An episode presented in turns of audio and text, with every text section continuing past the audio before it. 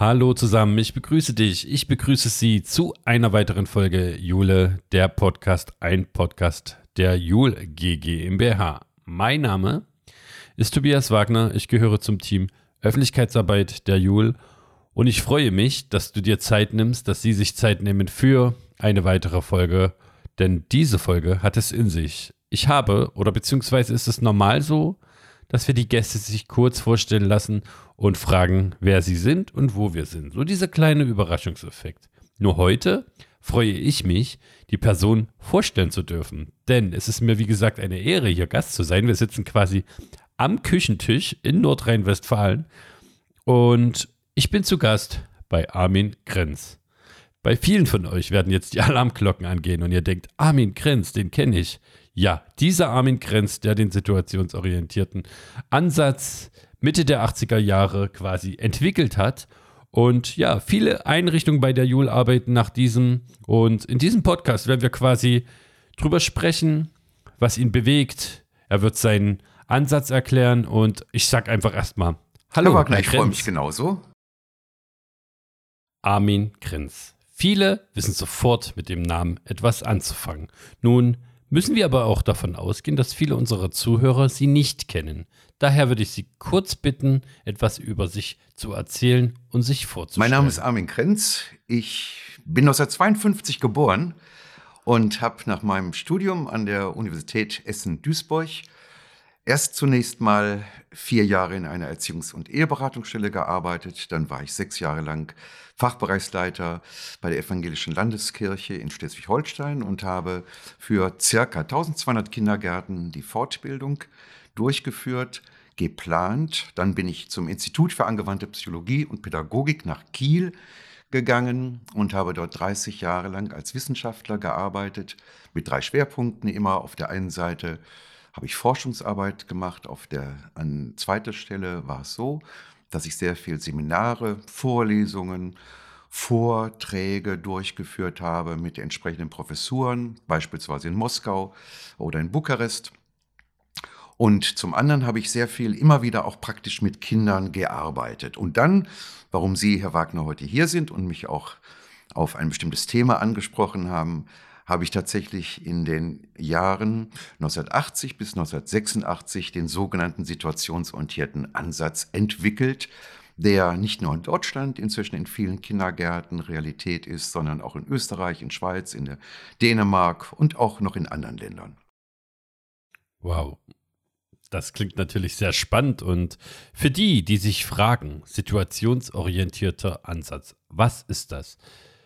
Erklären Sie ganz kurz, was das ist und was sich dahinter verbirgt. Ob es kurz wird, weiß ich nicht, aber ich will Ihnen das Wesentliche erzählen.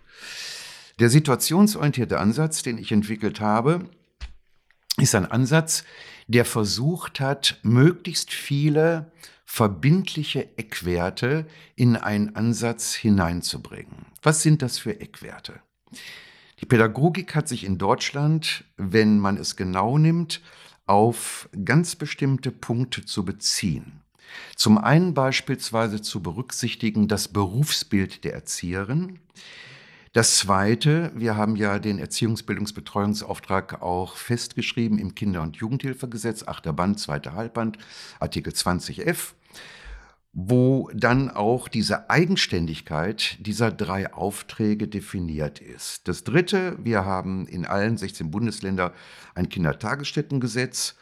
Und auch diese Aussagen, die dort vorhanden sind, müssen natürlich in einem Ansatz enthalten sein. Viertens, der situationsorientierte Ansatz richtet sich ganz stark nach den 52 Artikeln der UN-Charta Rechte des Kindes. Dort gibt es äh, Aussagen, zum Beispiel Kinder haben das Recht auf Freizeit, Erholung und Spiel, Kinder haben das Recht, ihre eigene Meinung zu sagen und so weiter und so fort. Also ganz bestimmte Aussagen auch in diesen, in diesen Ansatz mit einzunehmen.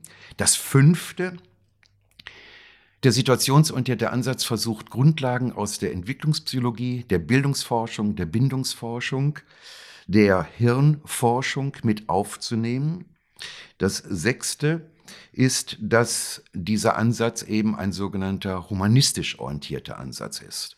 Und diese unterschiedlichen Elemente versucht also dieser Ansatz äh, so festzuschreiben und mit in den Ansatz hineinzunehmen, dass die praktische Arbeit sich darauf ausrichtet. Das zum einen. Das zweite. Hm, es geht ja darum, dass wir Kindern dabei helfen, in ihrer Entwicklung in eine sogenannte Selbstbildung zu kommen. Und wenn man mal in die Hirnforschung und die Bindungs- und Bildungsforschung guckt, dann sind es immer wieder ganz bestimmte Elemente, durch die Kinder in eine Selbstbildung kommen, die ja nicht angeboren ist, sondern wir als Entwicklungsbegleiterin, Begleiter dafür zu sorgen haben, dass das erreicht wird. Ich benenne ganz kurz diese Merkmale, weil die auch damit neben den Grundlagen, die ich gerade benannt habe, eben eine direkte Aufgabe für alle Erzieherinnen und Erzieherinnen sind. Es sind folgende Merkmale. Wir haben dafür zu sorgen, erstens, dass Kinder ein sogenanntes positives Selbstkonzept entwickeln können. Selbstkonzept heißt, ich fange es mal so an, indem ich sage, ich bin.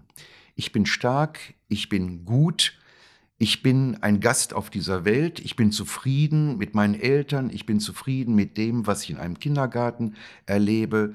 Ich bin willkommen geheißen und ich bin jemand, der einfach glücklich ist, dass er da ist, wo er ist. Das Zweite, es geht darum, dass wir Kindern dabei helfen, sogenannte Selbstwirksamkeitsüberzeugungen zu entwickeln. Das können Sie übersetzen mit Ich kann. Ich kann springen, ich kann hopsen, ich kann klettern, ich kann meine eigene Meinung sagen. Ich kann Dinge tun, die meinen entsprechenden Wünschen auch nahe kommen. Ich kann mich äußern. Ich kann also die Welt gewissermaßen mitgestalten. Das Dritte ist, dass wir helfen, Kindern ein sogenanntes gutes Selbstwertgefühl aufzubauen. Das können Sie übersetzen mit Ich habe. Also ich habe das Glück beispielsweise, dass ich mich in einer Kindheit befinde, in der ich Kind sein darf.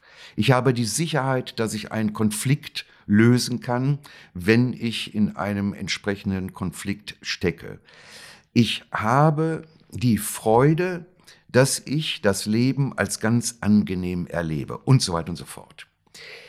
Wenn Kinder in einer Kindergartenpädagogik dieses erleben, dann entsteht bei Kindern viertens eine sogenannte Freude auf eine Selbstentwicklung und ausstehende Erfolge. Also das heißt sowas wie, sie sind neugierig auf das, was steckt alles in mir und wie kann ich das, was in mir steckt, auch noch mit Hilfe der Erwachsenen finden, entdecken, auf und ausbauen. Das, was wir an Ressourcen haben. Das fünfte ist, dass dann Kinder automatisch eine sogenannte positive Lebenseinstellung entwickeln. Zuversichtliche Lebenseinstellung, sowas wie, es geht gut aus.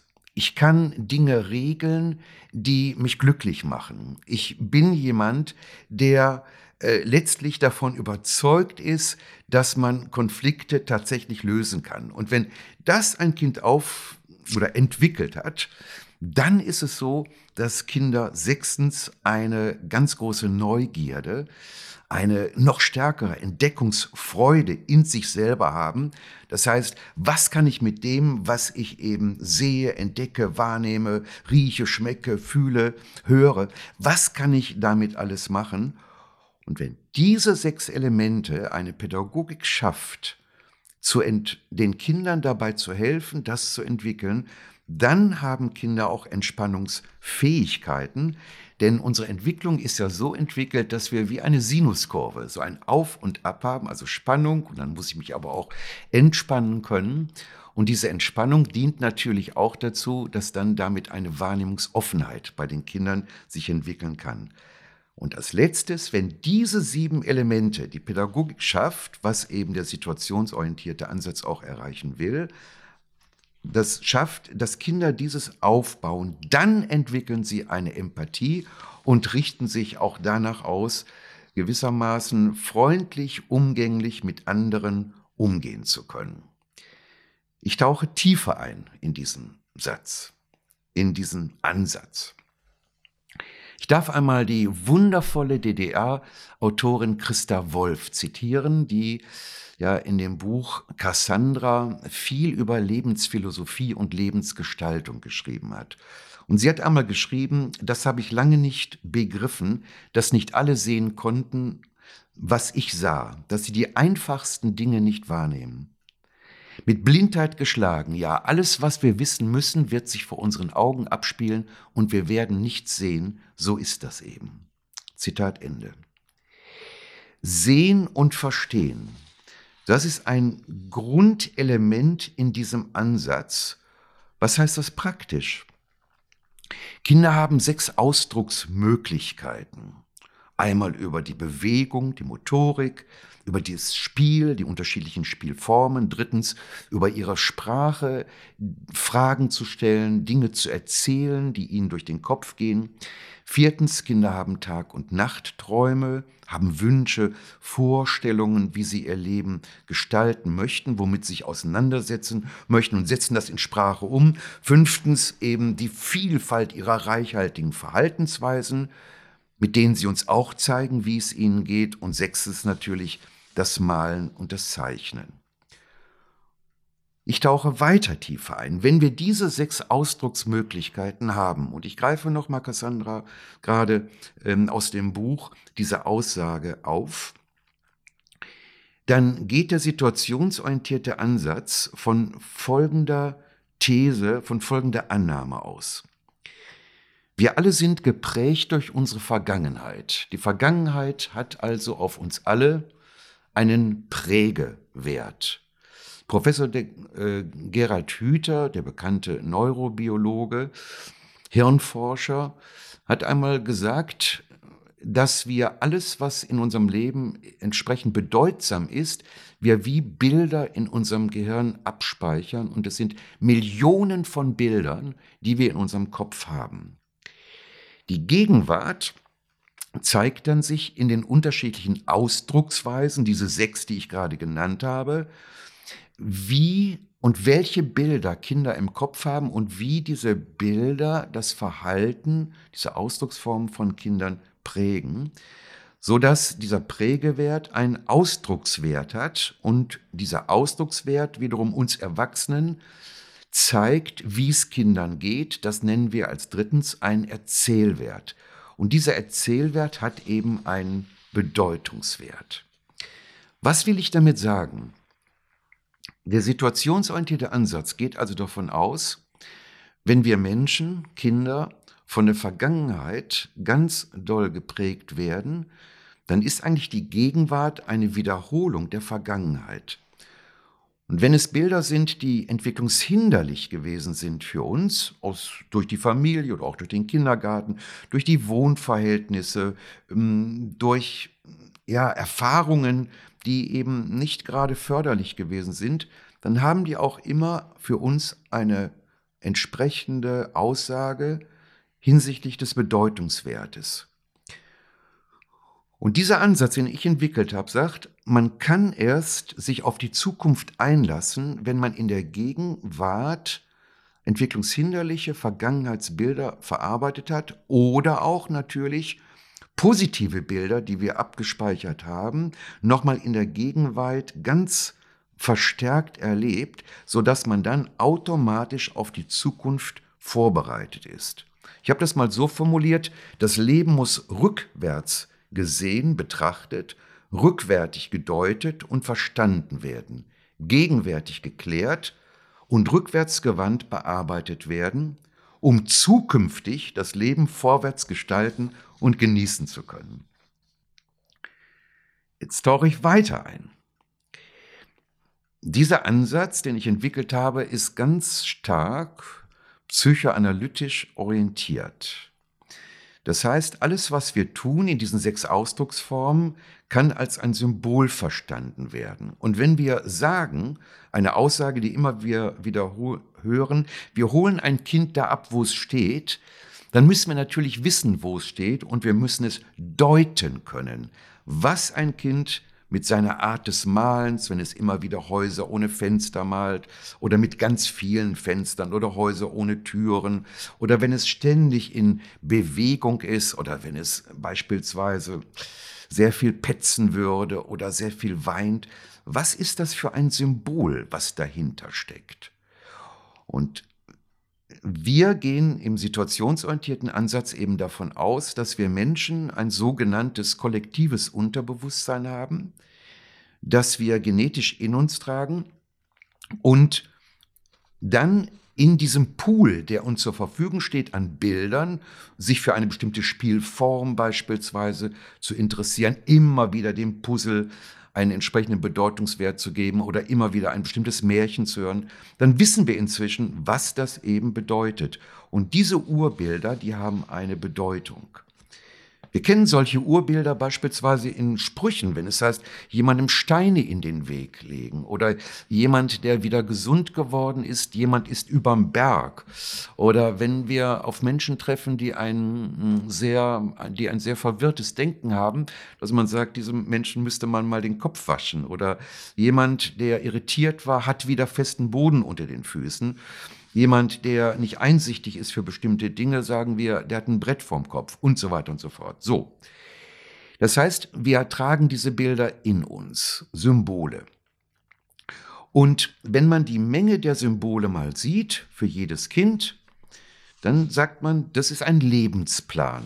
Und die Kunst besteht jetzt in diesem Ansatz darin, dass man eben, wenn man mit den Kindern arbeitet, diese Lebenspläne aller Kinder, mit denen man arbeitet, entziffert, schaut, womit sich die meisten Kinder innerlich auseinandersetzen und dazu ein entsprechendes Projekt zu planen. Das muss man üben, das geht, das macht unendlich viel Freude und dabei spielen natürlich die Erzieherinnen selbst eine ganz große Rolle. Ich darf dort mal ein Zitat bringen von einem Argentinier, Diego Armando heißt er. Er hat einmal gesagt, wenn es dich nicht gäbe, wäre vieles anders, ich wäre nicht so fröhlich, ich wäre nicht so mutig, ich wäre nicht so hoffnungsvoll. Wenn es dich nicht gäbe, wäre vieles anders, die Sonne wäre nicht so hell, der Mond wäre nicht so nah, der Himmel wäre nicht so blau. Wenn es dich nicht gäbe, wäre vieles anders, mein Leben wäre nicht so bunt, mein Leben wäre nicht so interessant, mein Leben wäre nicht mein Leben. Lange Rede, kurzer Sinn. Um also mit den Lebensplänen von Kindern zu arbeiten, muss man in diesem Ansatz als Erzieherin, als Erzieher eben eine aktuelle Fachkompetenz haben. Man muss Grundlagenkenntnis haben aus den Feldern der Entwicklungspsychologie, der Neurobiologie, der Bildungs- und der Bindungsforschung. Man muss selber mit sich gut zurechtkommen kommen, um wahrnehmungsoffen für diese Ausdrucksweisen von Kindern zu sein. Man braucht eine ausgeprägte Teamentwicklungskompetenz, das heißt, sich wohlzufühlen in einer Einrichtung. Deswegen gehört auch eine Teamarbeit unbedingt zu diesem Ansatz. Es ist nicht nur so, dass man sagt, ich konzentriere mich in diesem Ansatz auf die Kinder, sondern auch auf mich, genauso wie auf das Kollegium beispielsweise. Man muss selber eine hohe Kommunikations- und Konfliktkompetenz haben, eine Dialogfähigkeit mit sich, mit Kindern, mit Erwachsenen. Man muss eine anstrengungsbereite Selbstdisziplin haben, das tun, was wichtig ist. Man muss die Kunst der Selbstmotivation beherrschen keine Alibi-Rechtfertigung, immer auf schlechte Rahmenwerte hinweisen. Man muss innovativ denken, visionär denken. Man muss sich mit der Einrichtung stimmig identifizieren können und eben dem Humanismus eine große Bedeutung beimessen. Alles das kann man lernen, wenn man diesen Ansatz wirklich gut für eine Einrichtung auch als Grundlage ansehen möchte habe ich die Erfahrung gemacht, ich habe immerhin fast 45 Jahre gearbeitet, auch praktisch Kindertageseinrichtungen begleitet, braucht man so zwei bis drei Jahre, um diese Grundlagen wirklich gut auch zu beherrschen. Und ich selber kenne keinen spannenderen Ansatz als diesen, weil er wirklich ganzheitlich gefasst ist. Vielen Dank für die recht ausführliche Erklärung dieses Ansatzes. Dankeschön. Nun ist es natürlich so, dass, wie Sie bereits sagten, in vielen, vielen Einrichtungen überall verteilt, nicht nur in Deutschland, nach diesem Ansatz gearbeitet wird. Wir bei der Jul haben beispielsweise auch Einrichtungen, die nach Fröbel oder nach Reggio arbeiten. Daher stelle ich mir die Frage, was halten Sie von anderen Ansätzen, wie zum Beispiel Fröbel oder Reggio?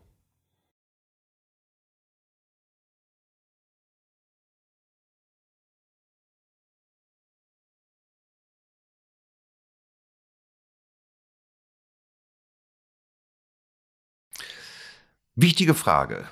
Auch wenn man selber wie ich einen eigenen Ansatz entwickelt hat, so bin ich, glaube ich, nie in der Situation gewesen, dass ich andere Ansätze ins Abseits geschoben habe. Es gibt nicht den einen richtigen Ansatz. Wir leben in einer Demokratie. Und wenn wir in einer Demokratie leben, dann ist es ganz normal, dass es unterschiedliche pädagogische Ansätze gibt. Wenn wir mal einen Überblick schaffen über die Ansätze, dann finden wir in Deutschland beispielsweise den Waldkindergarten, den offenen Ansatz, dann gibt es den lebensbezogenen Ansatz, entwickelt durch Professor Dr. Norbert Huppertz. Es gibt den Situationsansatz, entwickelt in Berlin, Professor Dr. Zimmer. Es gibt die Regiopädagogik, es gibt die Pädagogik nach Fröbel, nach Montessori, die Frenet-Pädagogik die Pädagogik nach Pestalozzi oder eine Pädagogik, die ich sehr schätze, die Korczak-Pädagogik. Jeder Ansatz hat seine ganz bestimmten Merkmale. Das Entscheidende ist bei jedem Ansatz, ob das, was ich vorhin kurz erwähnt habe, ob beispielsweise in jedem Ansatz das Berufsbild der Erzieherin enthalten ist oder auch wirklich diese Eigenständigkeit des Erziehungsbildungsbetreuungsauftrags auch beachtet wird. Ob beispielsweise die Rechte der UN-Charta Recht des Kindes dort Realität sind oder auch das Ganze eben auf der Grundlage von aktuellen Erkenntnissen aus der Bindungsforschung, der Bildungsforschung, der Entwicklungspsychologie, der Hirnforschung auch enthalten ist. Und wie humanistisch ein Ansatz umgesetzt wird, mit humanistischen Werten. Das ist eine Grundsatzfrage und das ist natürlich ganz unterschiedlich. Normalerweise macht man es so, dass sich ein Ansatz den Kindern zuordnen muss. Das heißt, wenn sich ein Kindergarten wenn sich ein Kindergarten entwickelt, aufbaut, dann müsste man normalerweise eine Situationsanalyse machen, eine Umfeldanalyse, dann macht man es von Anfang an richtig. Ich selber war übrigens jahrelang auch Qualitätsbeauftragter als Mitglied der Deutschen Gesellschaft für Qualität, DGQ. Und wenn man eine entsprechende Ausgangssituation hat, dann müsste man, wenn man fachlich sauber vorgeht, sich die unterschiedlichen Ansätze vornehmen und schauen, welcher Ansatz passt zu der Ausgangssituation der meisten dieser Kinder, die in die Einrichtung kommen. Ich selber habe das mal in Oberitalien gemacht mit fast 280 Kindergärten, wo mir 280 Kindergärten ihren Ansatz vorgestellt haben. Dann war die Aufgabe, eine Situationsanalyse vorzunehmen und dann haben wir geschaut, welcher Ansatz zu welchem Umfeld wirklich gut passt. Und das war außergewöhnlich spannend. Ich sage nur ein Beispiel. Der offene Kindergarten ist beispielsweise für Kinder gedacht, die selbstständig, die kompetent, die lebendig, die ein hohes Selbstwertgefühl haben, die eine Selbstwirksamkeit haben und so weiter und so fort. Im Gegensatz dazu ist das offene Konzept oder offene Kindergarten für verunsicherte Kinder, für bindungsschwache Kinder, für Kinder, die keine innerliche Orientierung haben, in keiner Weise hilfreich. Jetzt sage ich etwas Positives. Ich weiß ja, dass Jul beispielsweise auch ähm, Fröbel Kindergärten hat. Die Fröbelpädagogik gefällt mir unter anderem aus dem Grunde sehr gut, weil Fröbel einen ganz großen Wert einerseits auf das Spiel legt. Es gibt diese Aussage, so hat es mal Professor Heimlich formuliert, Spiel ist der Beruf des Kindes. Das Zweite, dass Fröbel gesagt hat, es geht nie darum, Kinder zu bestrafen oder lächerlich zu machen, in eine Ecke zu stellen, sondern es geht darum, mit den Stärken der Kinder zu arbeiten. Drittens, was mir sehr gut gefällt, Fröbel hat ja einen ganz großen Wert darauf gelegt, ähm, Mütter, ich nenne es mal in Anführungsstrichen, zu bilden, das heißt, ihnen ganz viele Möglichkeiten an die Hand zu geben, in Anführungsstrichen Erziehung, noch besser machen zu können, noch beziehungsstärker zu gestalten, um die Entwicklung von Kindern zu begleiten. Gleichzeitig ist es allerdings so, dass man gerade auch in der Fröbelpädagogik darauf achten sollte, die Erkenntnisse, die wir heute aus den unterschiedlichen Fachdisziplinen haben, eben auch jetzt aktuell zu erweitern. So hat Fröbel beispielsweise viele wichtige Spielformen, die wir heute wissen, die es eben auch gibt es gibt ja 16 Spielformen, Fröbel hat immer nur so fünf oder sechs benannt, dass man diese auch mit in das Konzept aufnimmt. Lange Rede, kurzer Sinn. Jeder Ansatz ist dann gut, wenn er dazu beiträgt, Kindern dabei zu helfen, dass sie ihre Kinderzeit wieder mit Zeit und Ruhe, Interesse und aktiver Teilhabe erleben können. Jeder Ansatz ist dann schlecht, wenn er dazu beiträgt, sage ich das Gegenteil, Kinderzeiten weiter zu verplanen oder zu zerreißen. Zweitens, jeder Ansatz ist dann gut, wenn er hilft, dass Kinderwelten in einer Weite erlebt werden, dass auch die pädagogischen Kräfte viel mit Kindern rausgehen, in die Natur gehen, das Umfeld kennenlernen und wenn sie eben Alltagssituationen zum Ausgangspunkt der Arbeit machen. Das Gegenteil wäre, wenn Ansätze dazu beitragen, dass Kinderwelten weiter eingeengt werden oder künstlich, künstlich gestaltet werden, dann ist es nicht hilfreich für die Entwicklung von Kindern. Und drittens, wir wissen, dass das Kinderleben überwiegend in Programme reingepresst wird. Wenn ein Ansatz solche Programme, solche bildungsisolierten Bildungsangebote macht, ist es sicherlich nicht hilfreich. Ich fasse zusammen. Jeder Ansatz ist dann gut, wenn Kinder ihre Kindergartenzeit erstens in einem wertschätzenden, emotional warmen Klima erleben. Zweitens, jeder Ansatz ist dann gut, wenn Kinder Erzieherinnen und Erzieher als stabile Personen erleben. Drittens, jeder Ansatz ist dann gut, wenn man merkt, dass Kinder sich in einem unterstützenden Beziehungsklima befinden. Das heißt, wenn Kinder Hilfe brauchen, dass man sie begleitet, in einen nächsten Entwicklungsschritt kommen zu können. Viertens, wenn eine hilfreiche Kommunikation und Interaktion, also eine Freundlichkeit, eine Zugewandtheit, wenn Respekt und Wertschätzung zum Ausdruck kommen, wenn es eine fünftens fehlerfreundliche Atmosphäre gibt, das heißt, wenn etwas nicht klappt, dass man dann eben dafür Sorge trägt, dass man sagt, lass uns daraus lernen. Es ist nicht schlimm, wenn etwas nicht gut geworden ist, sondern wir lernen aus Fehlern und dass man dann nicht schimpft oder Kinder dirigiert oder Kinder an bestimmten Dingen der Versuche eben hindert. Wenn man Leistungsansätze sechstens stützt, wenn man siebtens in Konflikten auch den Kindern dabei hilft, aus einem Problem eine Lösung zu finden.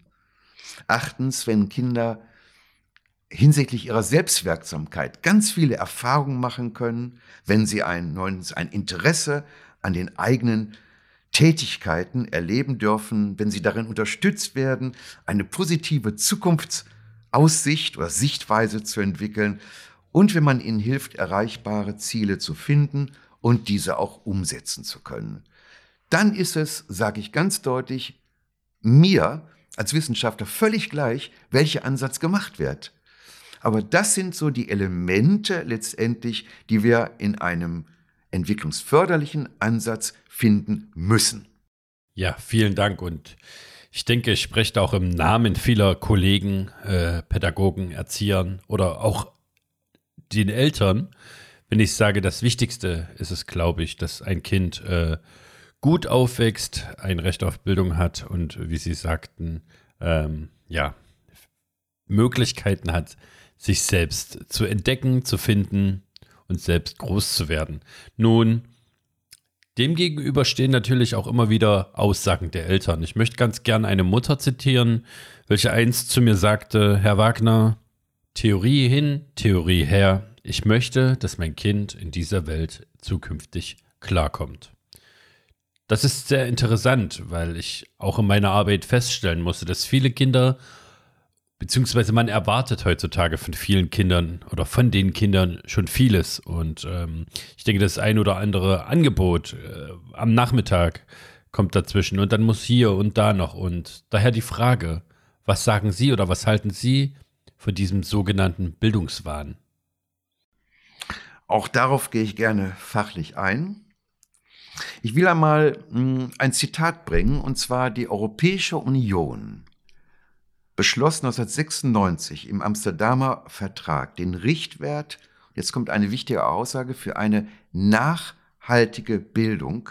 Und der Europarat verabschiedete im Juni 2001 schon in Göteborg ein langfristiges Nachhaltungskonzept. Ich zitiere. Da heißt es, Bildung ist der Kern der Persönlichkeitsentwicklung und der Gemeinschaft. Ihre Aufgabe ist es, jeden von uns ohne Ausnahme in die Lage zu versetzen, all unsere Talente voll zu entwickeln und unser kreatives Potenzial einschließlich der Verantwortung für unser eigenes Leben und der Erreichung unserer eigenen persönlichen Ziele auszuschöpfen. Zitat Ende. Was ist daran so wichtig? Bildung wird in Europa, wie gesagt, verabschiedet im Europarat, auch für Deutschland damit gültig. Bildung wird als Persönlichkeitsentwicklung und als Sozialentwicklung verstanden. Wir müssen Bildung unterscheiden von dem Wort Wissensaneignung. Alles, was wir tun, alles, was wir tun, ist gesteuert durch Gefühle. Und viel zu wissen hilft uns dann nicht, wenn wir nicht die Kompetenzen entsprechend haben, diese auch, also unser Wissen auch sozial verantwortlich, verträglich umzusetzen.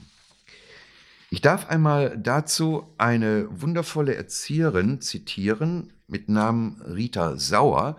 Rita Sauer ist Leiterin eines katholischen Kindergartens und sie hat einmal gesagt, es waren einmal Häuser, in denen kleine Kinder von Menschen betreut wurden, die dafür ausgebildet waren, mit ihnen zu spielen, zu singen, zu feiern. Die Kleinen bekamen Zeit, all diese Tätigkeiten auszuprobieren und konnten Wurzeln fassen. Weil dies auch bei jungen Pflanzen so ist, bekamen diese Häuser den Namen Kindergarten. Aber dann Plötzlich ging es den Riesen rund um die Kindergärten nicht mehr schnell genug. Es wurde gedüngt mit mathematischer Früherziehung, musikalischer Früherziehung, Englischkursen. Die Pflänzchen wuchsen schneller, aber die Wurzeln wurden kürzer.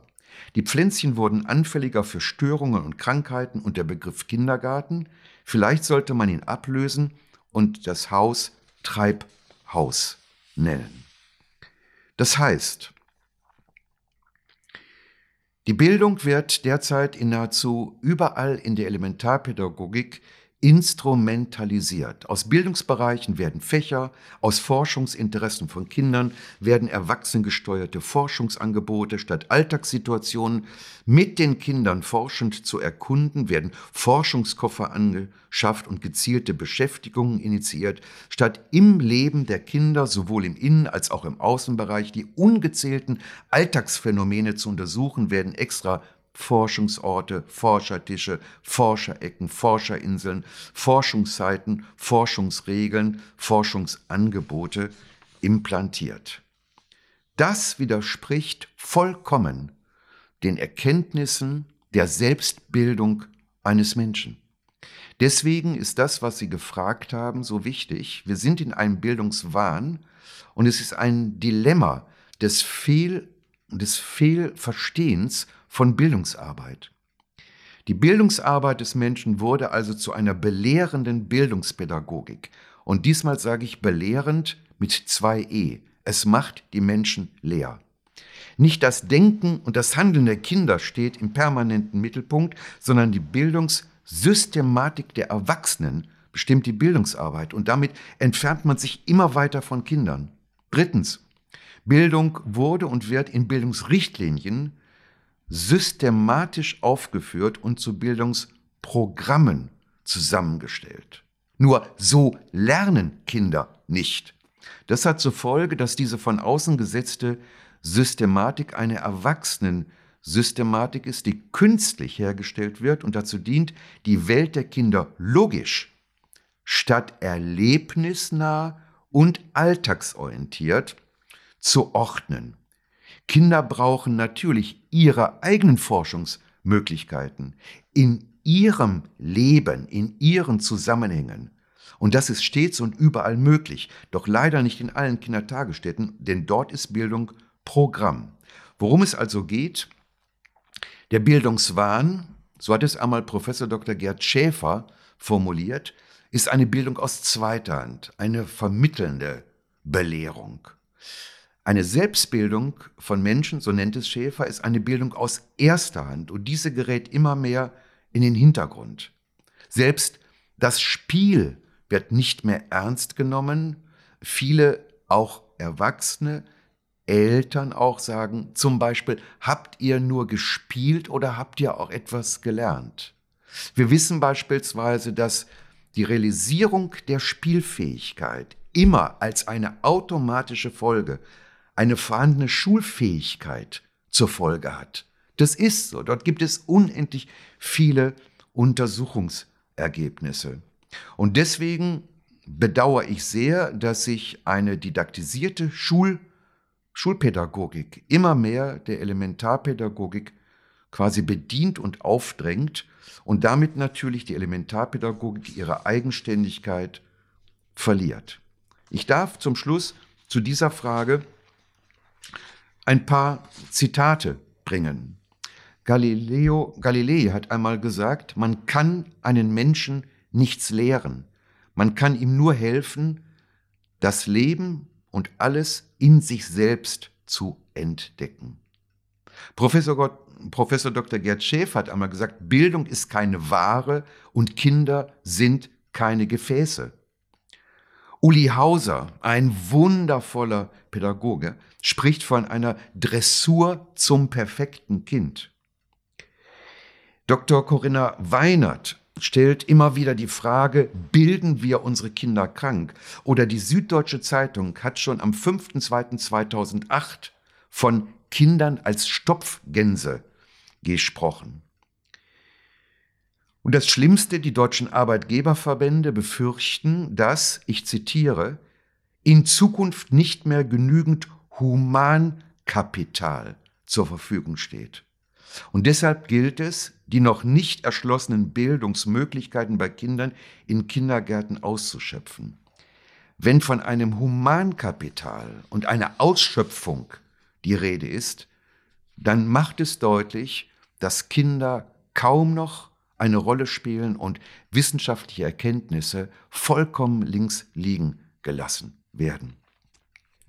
Ein Lernen passiert auch im Kindergartenalter immer nur unter drei, unter drei Bedingungen. Erstens, das Kind muss sich als bedeutsam erleben. Das heißt, ich bin wichtig. Das, was in mir passiert, das, was mich oder für mich wichtig ist, das brauche ich, um mich in einen Lernprozess hineinbegeben zu können. Zweitens, das Thema, also alles das, was wir in einem Kindergarten erleben, muss eine Alltagsorientierung haben. Kinder oder unser Gehirn fragt sich immer wieder, was kann ich damit anfangen, wozu brauche ich das? Und wenn es etwas künstlich ist, was angeboten wird, dann interessiert es Kinder nicht und dann entwickeln sie Konzentrationsauffälligkeiten und schweifen ab und in ihnen entsteht immer mehr Stress. Das ist das, was wir in ganz vielen Kindern auch beobachten können. Und drittens eben, die Entwicklungsatmosphäre muss motivierend sein. Das heißt, wenn ich das zusammenfasse, unser Gehirn passiert oder geschieht nur im Sinne eines Lernens, arbeitet nur so, use it or lose it. Also, wenn du es nutzen kannst, dann ist es gut. Wenn du es nicht nutzen kannst, wirst du es verlieren. Und ein unnatürliches Lernen schafft immer eine Unordnung. Zum Schluss zwei Zitate. Stahlmann hat einmal gesagt, es ist für ein Bildungsverständnis zu streiten, das sich nicht für Schul- oder und Wirtschaftszwecke ausreizen lässt, sondern die Kernkompetenzen der Kinder in den Blick nimmt.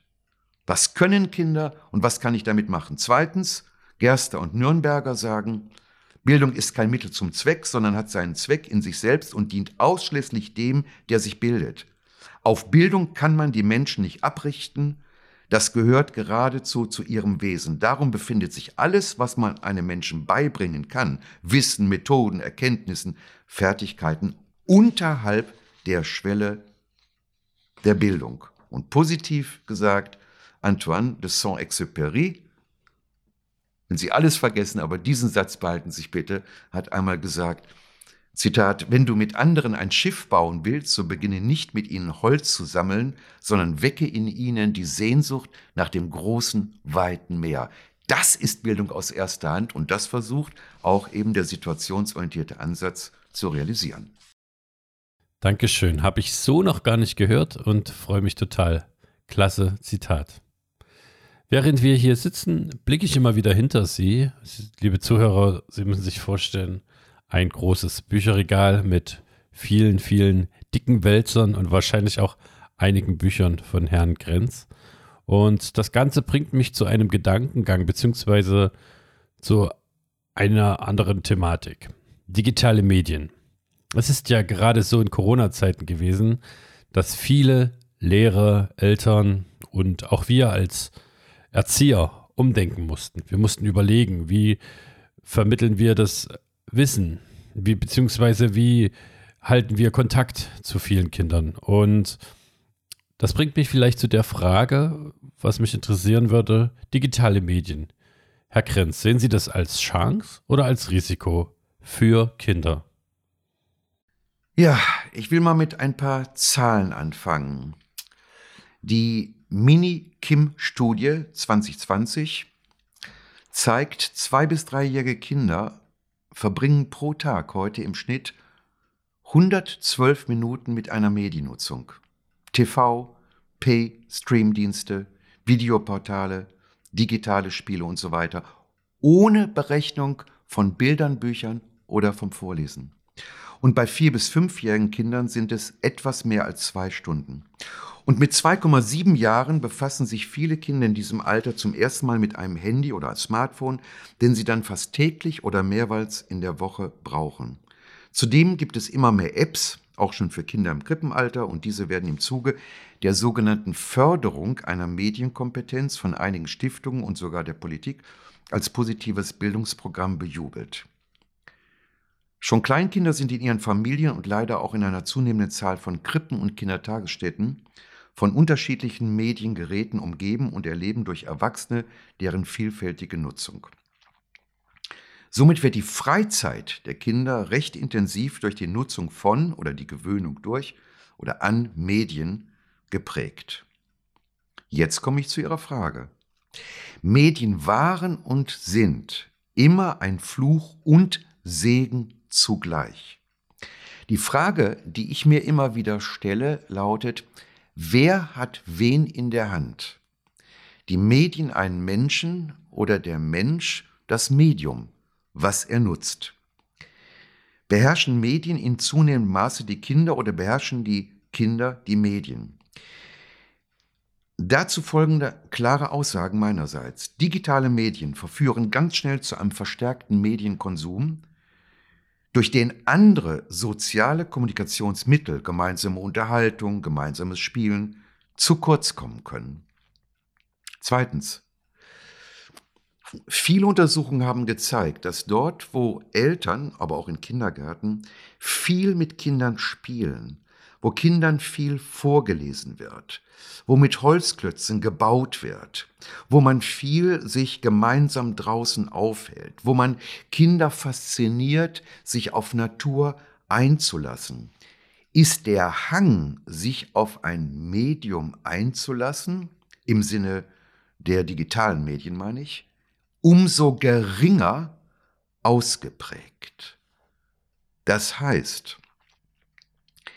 wenn Kinder von Medien immer mehr schwärmen oder den Wunsch haben, nur noch, das sage ich sehr deutlich, mit Medien oder an Medien zu daddeln oder sich berauschen zu lassen, ist es ein Indikator dafür, dass ihnen andere Spiel, Spielqualitäten, Kompetenzen definitiv fehlen und dann die Medien in diese leere Lücke hineinkommen.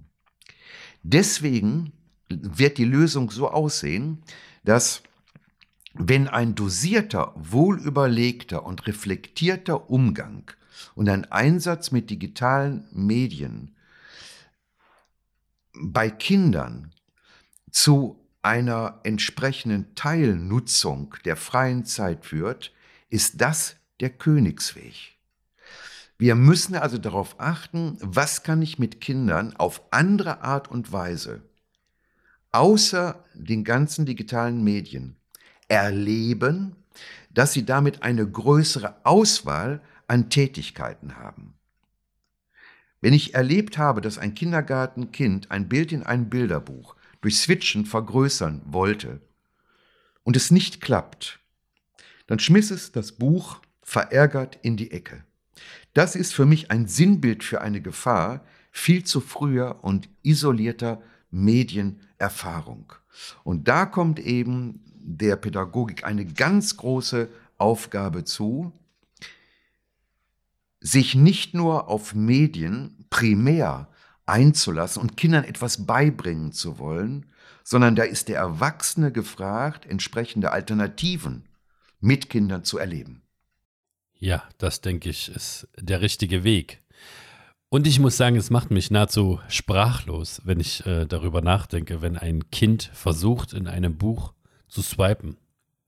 Verrückte Welt. Noch verrückter ist es natürlich, dass wir das Ganze ja in einem Podcast besprechen, welcher natürlich auch digital ausgespielt wird. Nur ich glaube, der Unterschied beziehungsweise wichtig ist es, dass das Ganze auch einen Mehrwert hat. Und das hat dieser Podcast bis hierhin alle Male. Gutes Stichwort, sprachlos.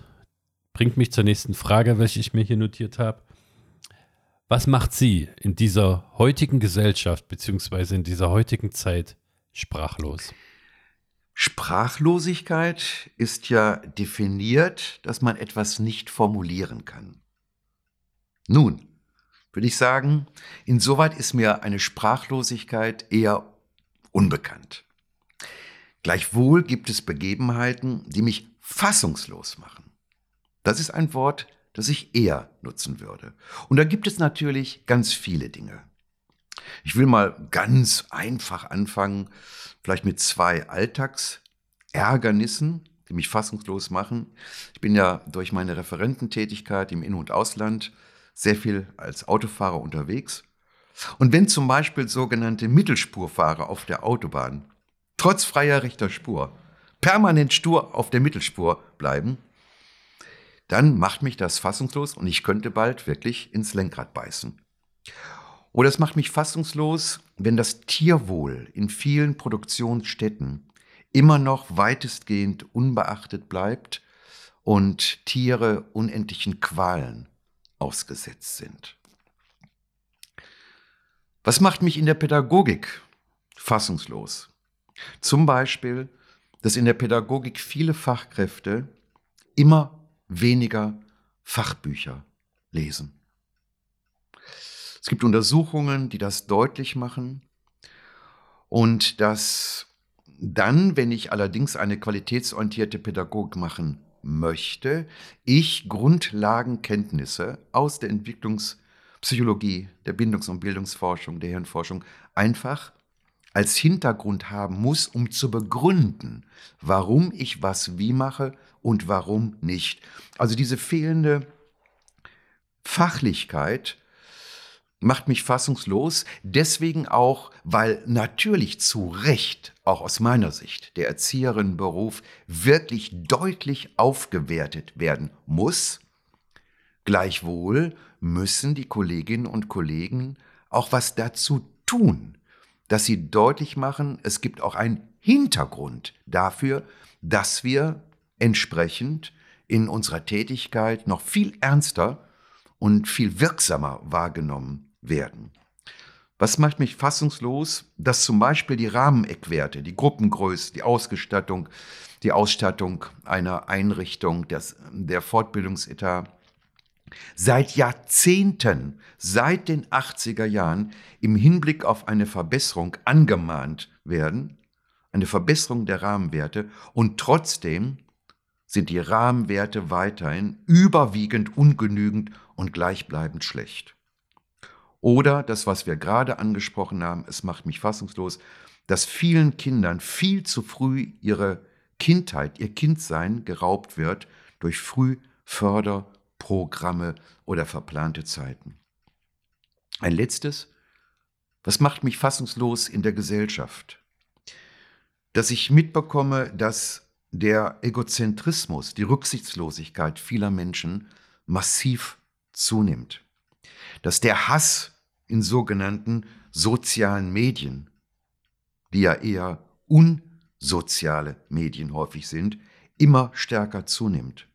Oder es macht mich fassungslos, wenn Menschen aufgrund ihrer Herkunft oder ihres Aussehens oder ihrer sexuellen Orientierung oder einer körperlichen Behinderung oder ihrer Glaubensrichtung in die Ecke gestellt werden, diskriminiert werden.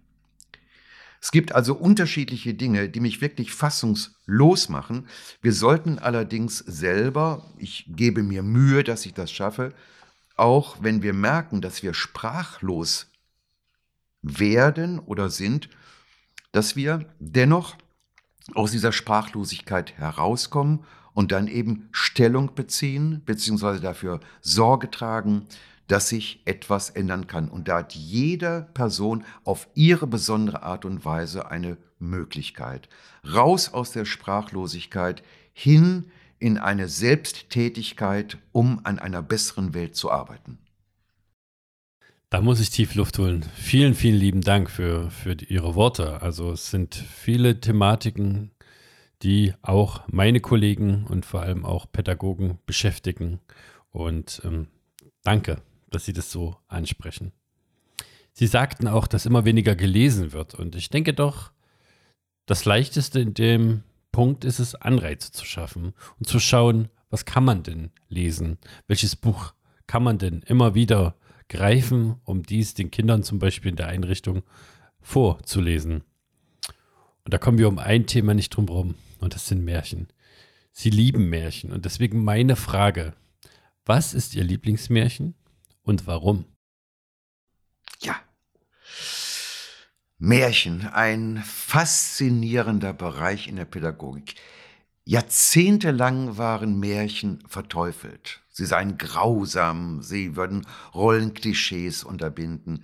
Nur ist das, wenn man sich wirklich alle Märchen einmal anschaut, die uns Jakob, also Professor Dr. Jakob und Wilhelm Grimm, es waren ja Germanisten, Volkskundler, zur Verfügung gestellt haben, 211 Märchen, dann trifft dieses Merkmal, was ich gerade benannt habe und was eine Alltagstheorie ist, überhaupt nicht zu. Volksmärchen im Gegensatz zu Kunstmärchen, also Kunstmärchen, ich erwähne beispielsweise die Autoren Hauf oder Bechstein oder Andersen, das sind ja äh, Personen, die Märchen selber geschrieben haben.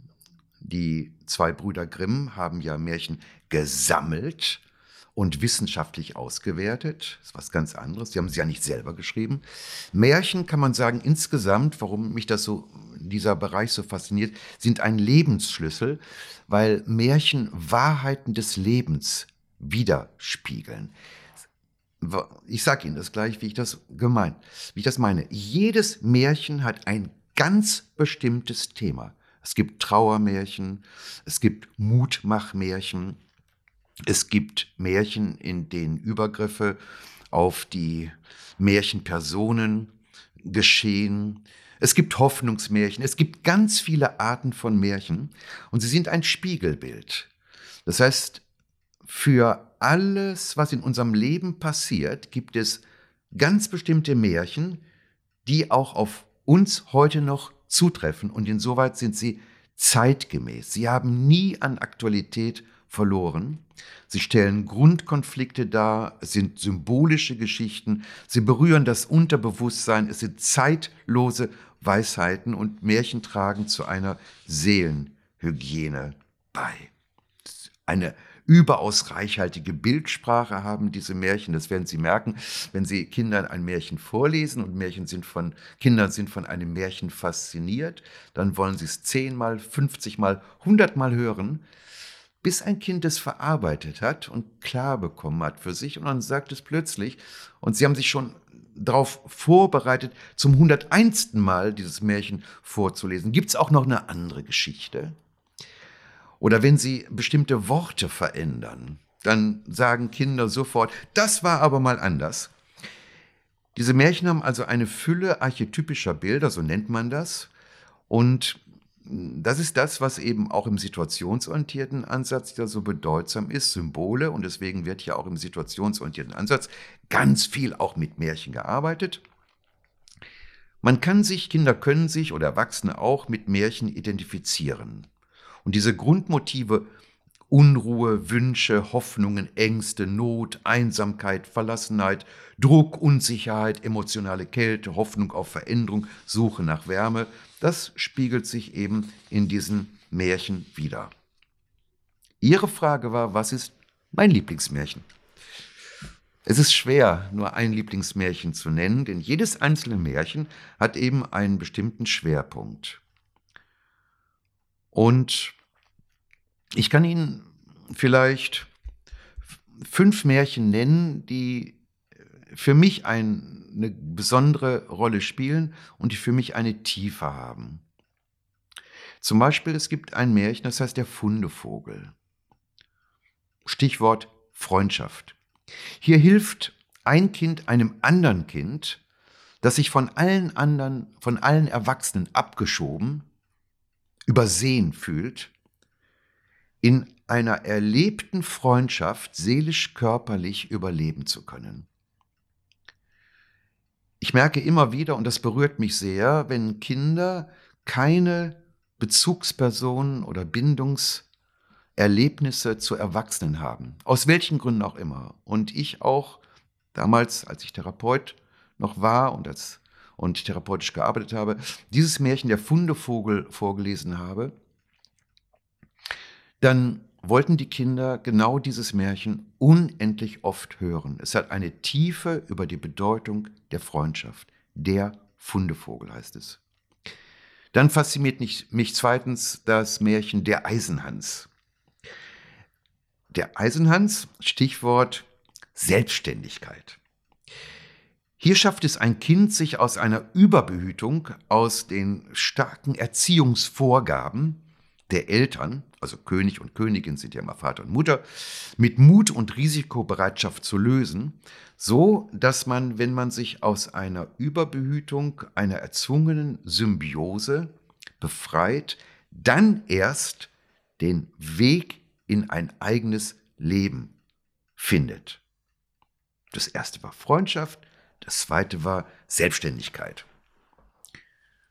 Das dritte Märchen, was ich sehr, sehr schön finde, die Bremer Stadtmusikanten. Hier schließen sich ja einige Tiere zusammen, denen in ihrem Leben übel mitgespielt wurde. Und sie gehen solidarisch miteinander verbunden einen ganz mutigen Weg, um sich von ihren schlimmen Lebenserfahrungen zu befreien, um dann eben auch letztendlich in Freundschaft einen entwicklungsförderlichen weiteren Lebensweg aktiv zu gestalten. Was gehört dazu? Mut. Das ist ein klassisches Mutmachmärchen. Dann ein Märchen, was sehr schön ist, was den Hintergrund Einfühlung, Empathie hat. Das ist das Märchen Die Bienenkönigin. Das Märchen handelt von zwei Brüdern, die sehr unterschiedlich sind. Einer hat nichts für Tiere übrig. Wenn es darum ging, beispielsweise, sie, die zwei Brüder machen eine Wanderung und sehen einen Ameisenhaufen, dann sagt der eine, komm, lass uns einen Stock nehmen und da den ganzen Ameisenhügel kaputt machen. Der andere sagt, nein, das tut den Tieren nicht gut. Einer hat also nichts für die Tiere übrig und der andere hat ein gutes Herz für Tiere. Und als es dann darum ging, eine ganz schwere Aufgabe zu lösen, halfen die Tiere, die der hilfreiche Bruder geschützt hat, der also zuvor sehr sorgsam und einfühlsam mit Tieren umging, dabei, dass er eine ganz schwer gestellte Aufgabe mit Hilfe der Tiere lösen konnte. Das heißt, Mitgefühl ist damit ein ganz wesentliches Merkmal für ein erfülltes Leben. Das fünfte Märchen, was mich tief beeindruckt hat, ist das Märchen Die zwölf Brüder. In diesem Märchen rettet ein Mädchen ihre zwölf Brüder, indem sich mutig auf die Suche nach ihren Brüdern macht und dabei das Risiko eingeht, sich selber in den Unbekannten der Welt zu verlieren.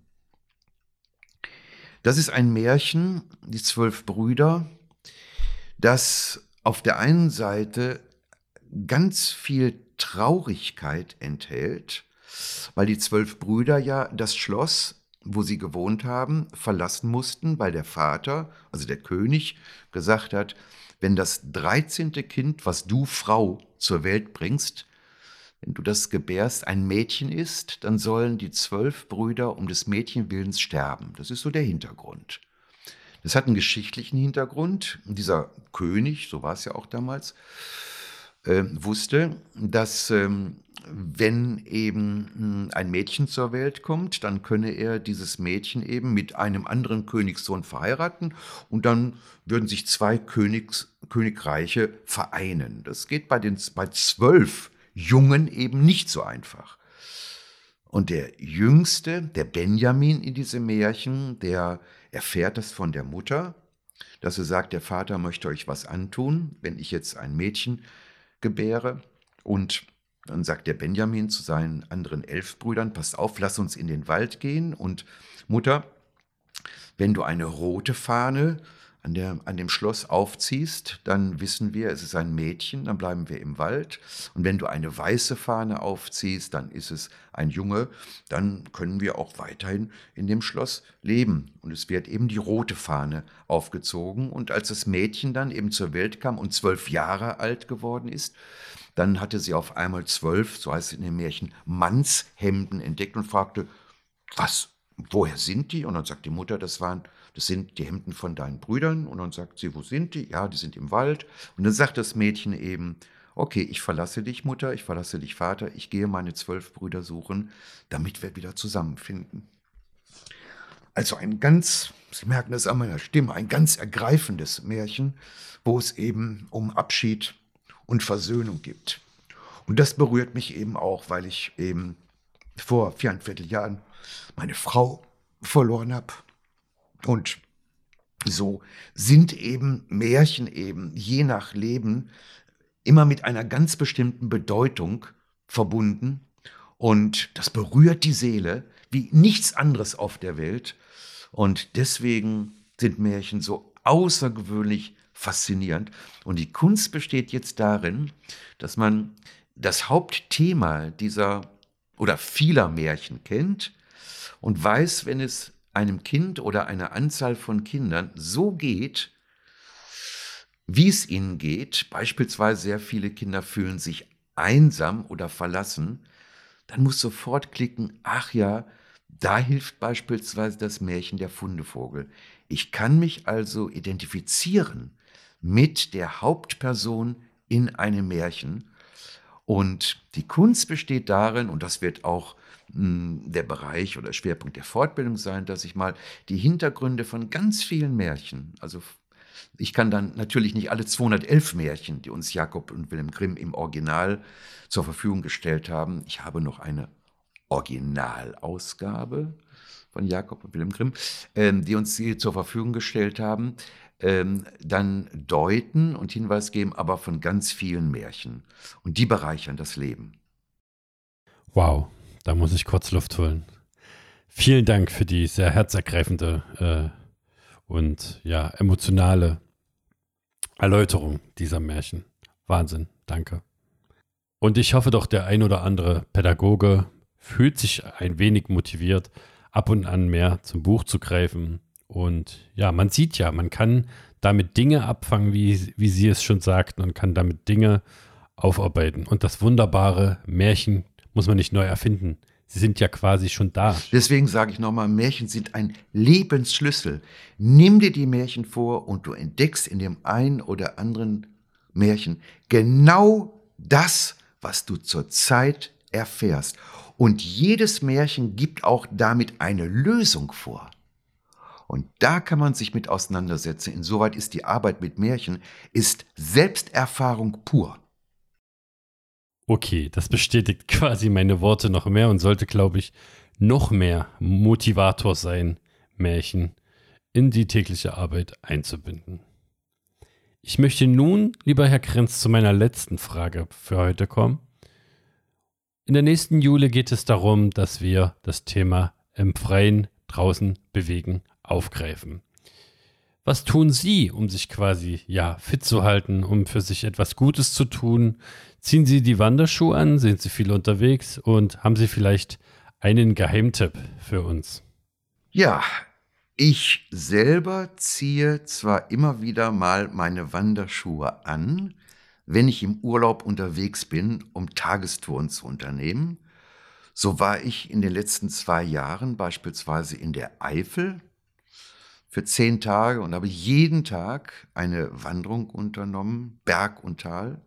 Ich war im Westerwald oder eben für mich ganz besonders schön auf der Insel Madeira, die ganz unterschiedlich ist. Gibt es trockene Bereiche, fast ein bisschen Wüste, dann gibt es wirklich urwaldorientierte Bereiche. Ich war auf Mallorca wandern, als meine Frau damals sagte, lass uns mal auf Mallorca einen Urlaub machen, habe ich erst gedacht, naja, Ballermann und so weiter und so fort. Ich wusste aber, dass sie das nicht meint. Und wir haben auf Mallorca, äh, wenn ich mich recht daran erinnere, im Südwesten hatten wir ein Hotel und jeden Tag eine Wanderung gemacht, haben Natur erlebt.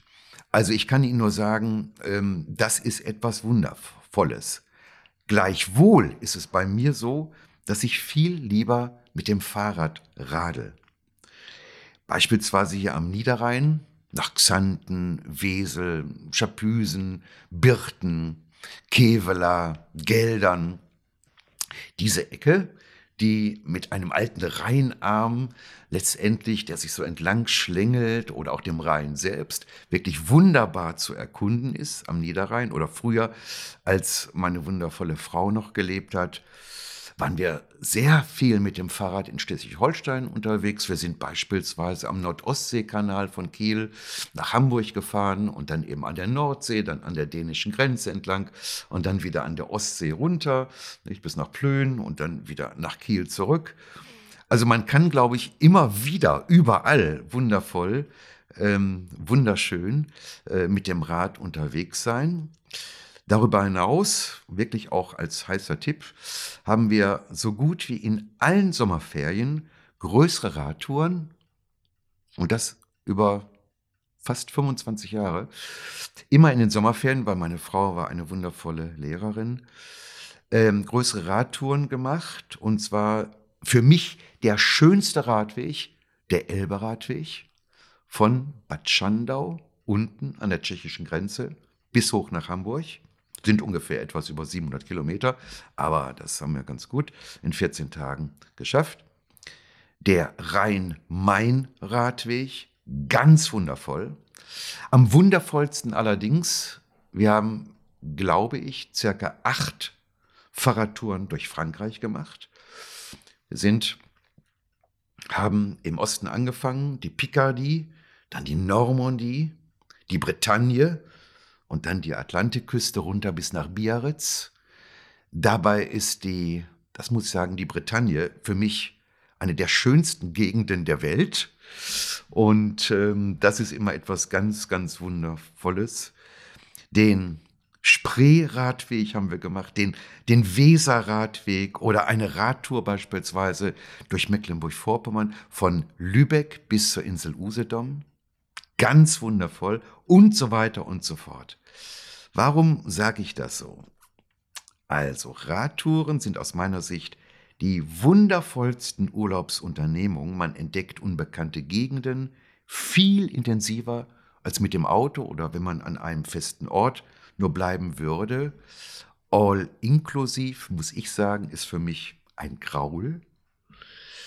Man lernt viele Menschen kennen, man ist mit der Natur sehr intensiv verbunden und man tut etwas für seine Gesundheit. Und gerade, also nicht mit den Wanderschuhen, sondern auf dem Rad, übrigens alles ohne ein E-Bike, sondern noch mit richtigem Treten. Das waren für uns auch immer nur die echten Radfahrer, muss ich dazu sagen. Heute, ich werde ja in diesem Jahr 70, glaube ich, würde ich das vielleicht ein bisschen anders sehen. Aber das sind Urlaube, die wirklich so tiefe Erlebnisse und wundervolle Bilder hinterlassen, ähm, die ich nicht missen möchte. Schön. Also Schön, dass Sie gleich noch eine Alternative aufzeigen zu denen oder für die, die nicht so gerne wandern, die trotzdem gerne rausgehen, sich gerne bewegen und sagen, ich möchte es doch ein wenig schneller und rasanter, dass das Fahrrad eine sehr, sehr gute Alternative ist. Zudem kann ich natürlich bestätigen, dass das eigene Bundesland zumeist auch wunderschöne Plätze hat, wunderschöne Orte hat, welche man erleben kann. Mein kleiner privater Tipp vielleicht am Rande. Geht nicht immer zu den Spots, wie, wie man so schön in der Fotografie-Szene sagt, wo alle Touristen sind am Tag, sondern besucht diesen Spot oder diesen Ort, den ihr vielleicht gerne mal sehen möchtet, auch mal am Morgen. Das ist nämlich auch eine wunderschöne Erfahrung. Und zudem muss ich auch zugeben, Madeira ist natürlich auch eines meiner Ziele. Ich habe viel schon geschaut im Internet und ja, hoffen wir, dass es für mich privat nach äh, ja, all der Zeit möglich ist, dann Madeira mal zu besuchen. Herr Armin Krenz, ich möchte mich an dieser Stelle recht herzlich im Namen der Jul natürlich bei Ihnen bedanken für die Möglichkeit, mit Ihnen den Podcast hier aufzunehmen, dass ich Sie besuchen durfte. Und ja, es hat mir sehr, sehr viel Spaß gemacht. Diese Impulse nehme ich sehr gerne mit. Und ich glaube, dass das sogar ein Podcast ist, den ich mir bestimmt auch noch eins, zweimal selber anhören werde, weil es mir sehr, sehr viel Spaß und sehr viel Freude gemacht hat. Dankeschön. Ich danke Ihnen natürlich auch, Herr Wagner. Und ein letzter Tipp nur, dann, wenn Sie mal auf Madeira sind. Ich war, wenn wir, ich mit meiner Frau, meine Frau mit mir, wenn wir auf Madeira waren, da gibt es ein Hotel, The Cliff Bay, eins der wundervollsten Hotels, die wir in unserem ganzen Leben kennengelernt haben. The Cliff Bay. Ein kleiner Tipp am Rande. Ja, vielen Dank für den Tipp und für die Empfehlung dann müssen wir wahrscheinlich an dieser Stelle den Podcast als Werbung markieren. Liebe Zuhörer, vielen lieben Dank, dass ihr so lange reingehört habt, dass ihr durchgehalten habt. Über eine Stunde, der wohl wahrscheinlich bisher längste Podcast, aber auch ein sehr, sehr informativer Podcast. Daher freue ich mich und wünsche mir, dass Sie gerne wieder einschalten zum Jule Podcast. Vielen Dank. Herzlichen Dank auch und liebe Grüße an alle.